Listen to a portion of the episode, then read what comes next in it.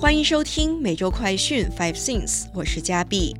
继整顿 TikTok 以来，美国两党力推 S 点六八六法案，警方民众翻墙到敌对国家网站。若法案通过，使用例如微信等应用程序，恐将面临二十年的徒刑。这些敌对国家包括了中国、古巴、伊朗、朝鲜、俄罗斯和委内瑞拉。其中，伊朗的企业和个人资产还曾被美国下令冻结，以补偿遭到恐怖袭击的受害人。但是，海地国际法院今日裁定，美国这一行为属于非法，并命令美国支付赔偿金。带您来关心详细的新闻内容。首先带您关注的是，美两党力推 S 点六八六法案，VPN 翻墙用微信恐关二十年。美国国会正在推动最初被称为 TikTok Bill 的 S 点六八六限制法案，引发了争议。倘若法案通过，未来民众使用 VPN 翻墙，最重恐将面临高达一百万美元的罚款，或者被关二十年。这项由两党共同提出的 S 点六八六限制法案内容明确指出，若是民众使用了 VPN 翻墙造访对手国家的网站。或者是使用了对手国家提供的网络托管、云端硬碟、内容交付服务、无人机、支付应用程序以及游戏应用程序和人工智能以及电子商务等服务，恐为处罚。此外，法案内也载明了惩罚对象除了个人，也包括公司、工会等实体。这也就意味着，若是公司内使用的是由对手国家品牌生产的物联网家电，比如说冰箱，那么一旦使用其联网功能，就有可能触法。法条中载明，对手国家定义为任何从事严重危害美国国家安全或者美国个人安全和保障的外国政府或者政权。法案中甚至明确的载明了六个当前的对手国家，包括中国，这里也含香港特别行政区和澳门特别行政区、古巴、伊朗、朝鲜、俄罗斯以及委内瑞拉。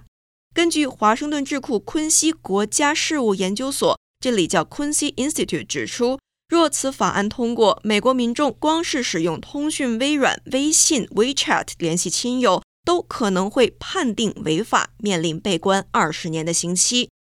许多民众认为此法案将严重的侵害美国人民的言论自由。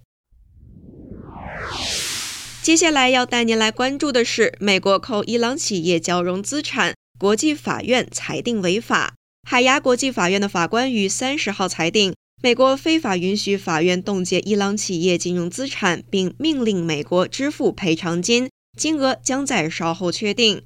即使表面上伊朗获得了胜诉，但是国际法院同时裁定，法院对美国持有伊朗中央银行的十七点五亿美元资产没有管辖权。这也就意味着该银行不是商业企业，因此不受条约保护。对于裁定结果，伊朗外交部表示，凸显出了伊朗立法的合法性，且证实美国的错误行为。虽然国际法院的裁决具有约束力，但是无法强制执行。该案件是由伊朗政府于2016年提出的，质疑美国允许法院冻结伊朗公司的资产，违反了1955年的友好条约。美国当时扣押此笔资产，目的是补偿受到伊朗支持的恐怖袭击的受害人。至于两国的友好条约 （1955 Treaty of Amity） 是在双方1980年断交前签署的，美国也于2018年正式退出该条约。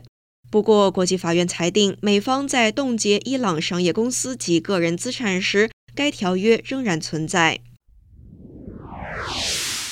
现在带您来关注的是，俄乌战争大量消耗美国弹药，美表示美国需确保库存。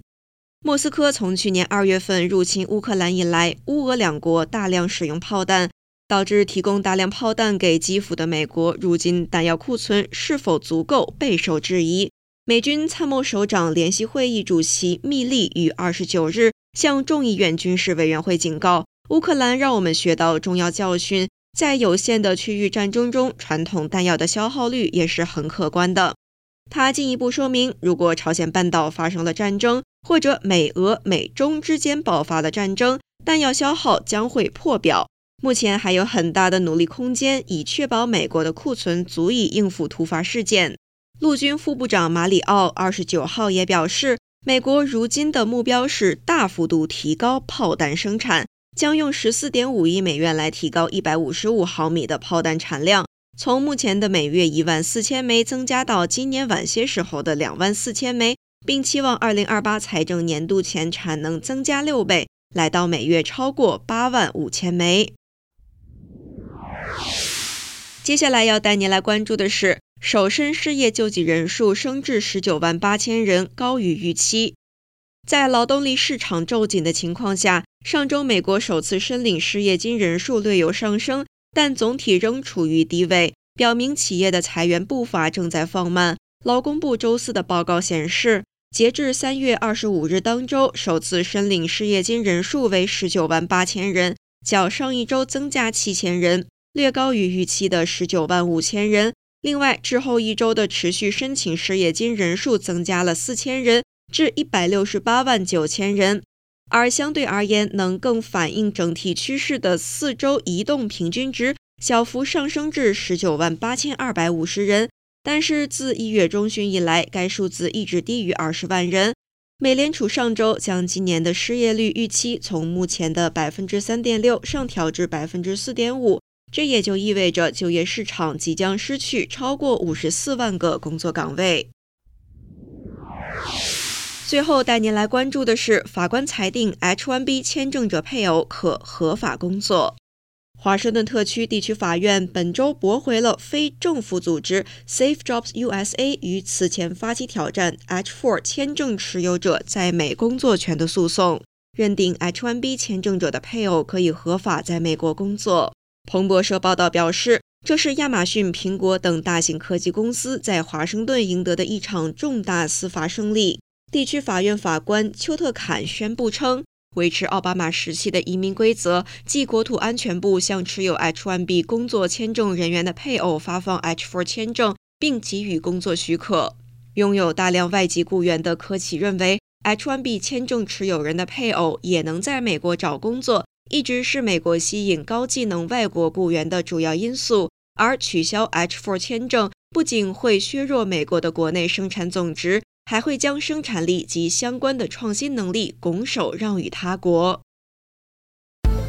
以上就是今天的每周快讯 Five Things，更多完整新闻内容，请关注凤凰美洲台微信、Instagram、脸书、小红书、TikTok、YouTube、Twitter 等各社群平台。